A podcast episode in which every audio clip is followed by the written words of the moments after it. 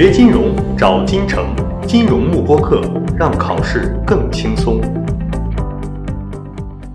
我们来看一下震荡期它有什么特征？第一个，增长速度开始放慢了。因为高速增长不可能一直维持下去嘛，对吧？你任何行业，就是说，随着我的这个越来，随随随着我越来越多的消费者已经购买了这个产品，那么未来你的新产品就没有这么多需求了，对吧？就一个产品刚推出的时候，可能很多人会来买，对吧？等到每个人都有了这个东西之后呢，那么它的一个增长就不像之前那么快了，所以增速会放慢。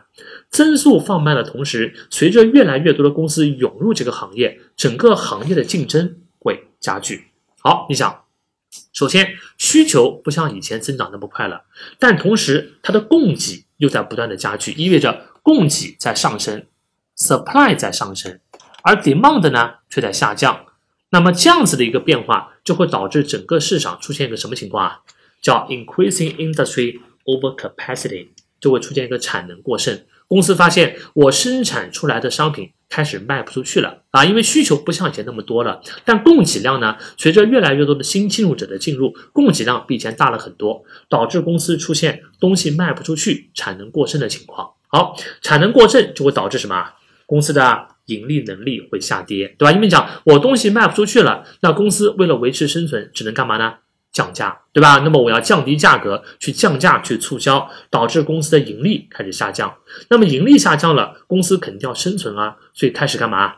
哎，开始节约成本，所以说一个处于震荡期的这种行业呢，你会发现公司会经常会发生，比如说我们裁员啊，对吧？什么优化啊，这种事情都是发生在震荡期的。比如说，你看从二零一八年下半年开始，移动互联网产业发生了这个一波又一波的大规模的裁员，其实这个就是标志着整个互联网行业从成长期向震荡期。发生一个转变的，对吧？你讲，如果你早，如果你早几年时间，比如说在什么一四年、一五年、一六年，互联网行业几乎是没有裁员的，对吧？那个时候，不管大公司还是小公司，都在疯狂的抢人，在招人。为什么？整个行业处于扩张期嘛，对吧？这个时候，公司根本就不用去缺点，就是公司的一个。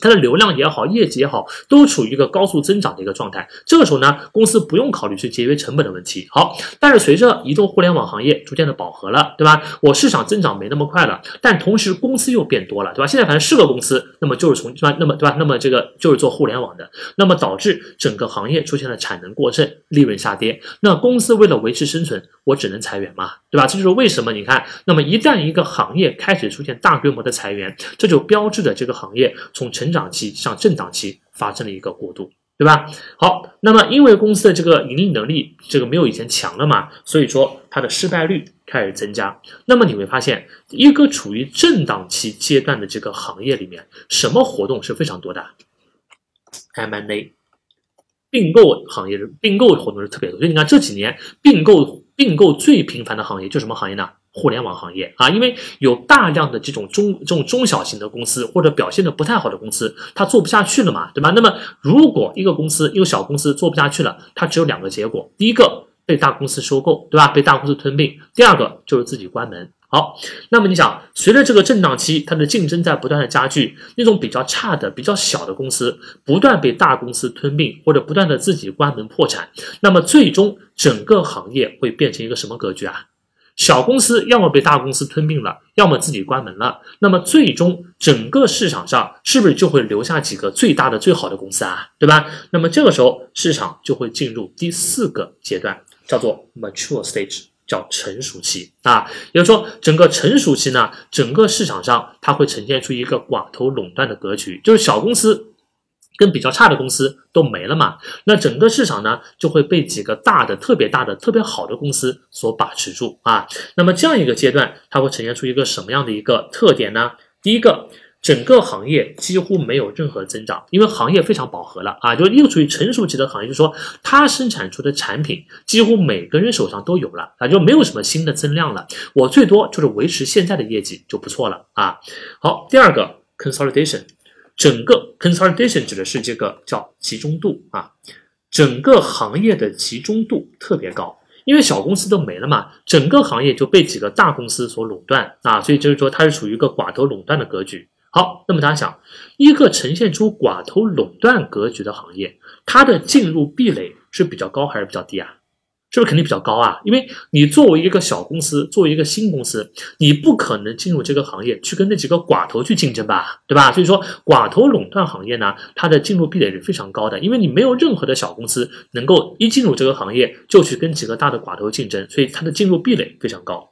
下面一个定价非常稳定，你想寡头和寡头之间，他们会不会进行一个恶意的竞争？比如说打价格战？几乎是不会的，为什么？没有必要啊！你想，整个这个市场就被我们这么两三家、三四家企业控制的。那么，与其我这几个企业之间我来恶性竞争，不如大家达成一个默契，然后一起赚钱嘛，对吧？所以你看，寡头和寡头之间，他们的定价几乎不会有太大的差异。比如说，你看这个电信行业，对吧？整个中国的电信行业就是三大家：电信、移动、联通。好，那么不管是谁家的产品，你看他们的价格有很大的差异吗？没有，也不可能有很大的差异，对吧？像如果某一家的定价明显比另外两家高的话，那就没有人会去那一家了嘛。那同样是电信服务，我用联通用移动，这个不是一样的嘛，对吧？那么肯定谁的价格低，那我选谁的。那既然这样的话，寡头和寡头之间一定会达成一个定价的默契的。同一款产品基本上价格都差不多啊，但是。寡头和寡头之间毕竟还是有一定程度的竞争，比如说我作为一个消费者，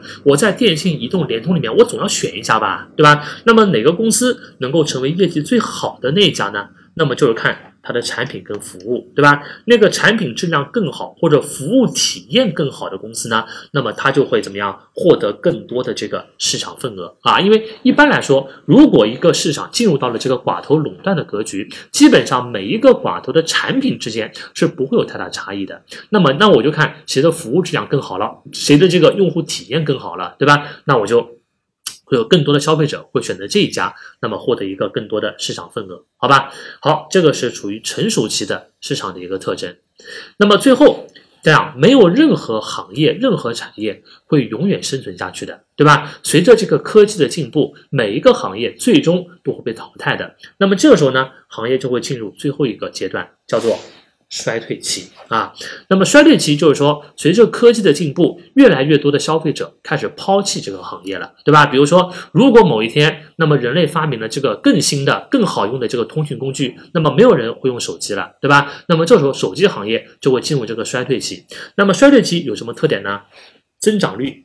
变成负数，就是负增长，就是我的销量开始下降了，对吧？那前面只是我增长的速度变慢了，而后面就但我行业还在增长，而到了后面呢，增长直接变成一个负数，就我很多行业开始下跌，越来越多的消费者开始离开这个行业啊，然后整个产品的需求开始下降，因为你想整个行业在衰退，需求也下降，那我公司为了生存只能怎么办？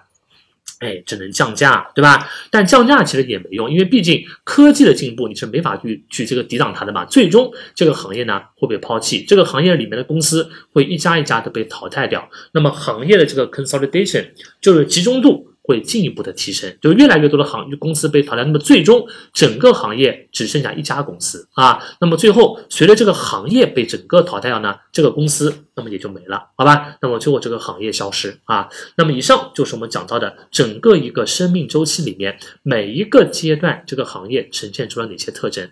那么站在投资者的角度，我们如何用这个模型去做投资决策呢？你就看第一步，我先判断一下。这个行业有什么特点？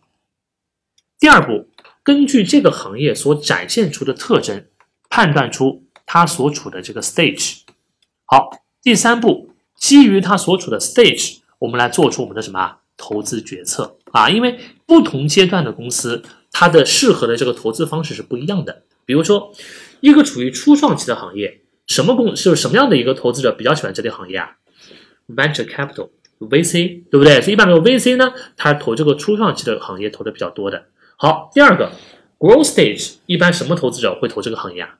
这个就是所有的，因为成长期的行业它是最好的嘛，对吧？业绩高速增长，竞争又不是很激烈，不管什么投资者都特别喜欢这个行业。所以说，这个行业呢，是投资者这个怎么样？是这个竞争，就是说投资者想进入这个行业，他的一个他的一个欲望是这个最强的啊。第三个 shake out stage。什么投资者比较喜欢这个这个阶段的这个行业啊？做并购的，做 M&A 的，对吧？因为前面说过，在 shake out stage 里面，是不是并购活动会特别激烈啊？对吧？随着市场竞争加剧，越来越多的小公司会被大公司吞并嘛，对吧？这个时候有很多那种优质的可能中小企业，他自己做不下去了，那么就会成为大公司的一个并购的标的啊。所以说，你做这个一级市场的，做并购的，对吧？或者说做这个财务顾问的啊，那么这类投资者呢是非常喜欢这个行业的。OK，就像这几年你看，那么并购活动最频繁的就是在互联网啊，就是就是在这个互联网行业，对吧？好，第四个阶段 mature stage，什么投资者喜欢它呢？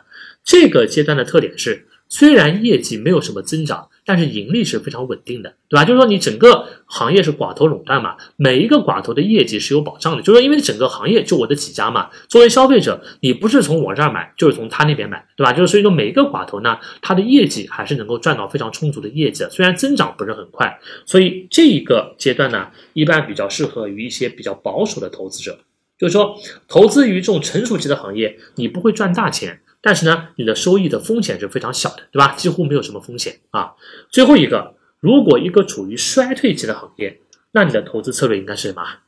应该 short，应该做空，因为衰退期的行业，很显然，无论是这个公司还是这个行业，它的业绩都在大幅的下滑，对不对？这个时候，你想通过这个业业绩下滑、股价下跌来赚钱，那不就是我们前面讲那个头寸讲到的，什么情况下股价下跌我能赚钱啊？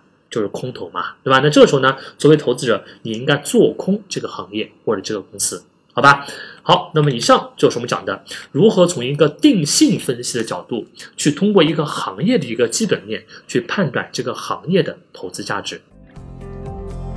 锁定金城教育，成就金融梦想。更多备考知识，请关注金融慕播课。